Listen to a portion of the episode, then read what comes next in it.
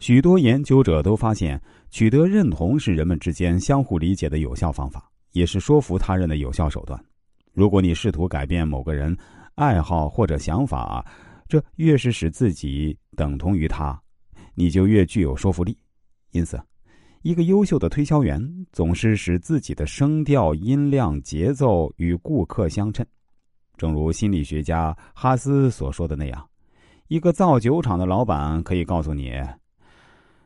一种啤酒为什么比另一种要好。但你的朋友，无论是知识渊博的还是学识疏浅的，都可能对你选择哪一种啤酒有更大的影响。而影响力是攻心的前提。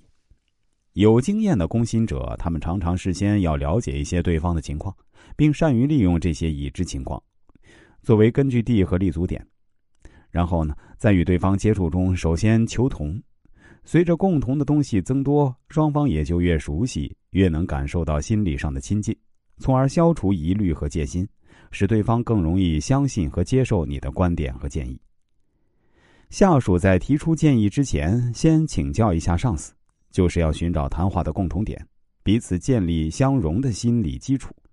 如果你提的是补充性建议，首先就要明确肯定上司大致框架开始，提出你的修正意见，做一些枝节性或局部性的改动和补充，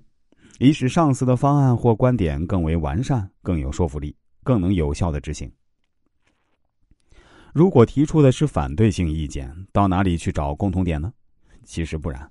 共同点是不仅仅局限于方案本身的，还在于培养双方共同的心理感受，使对方愿意接受你。可以说，越是你准备提反对性意见，你就越可能招致敌意，越需要寻找共同点来减轻这种敌意，获得对方的心理认同。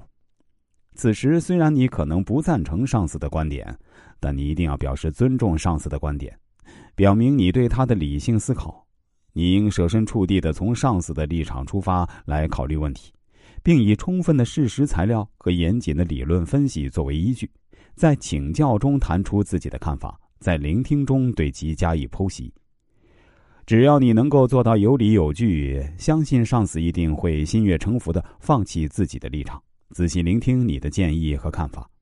在这种情况下，上司是很容易被说服采纳你的意见和建议的。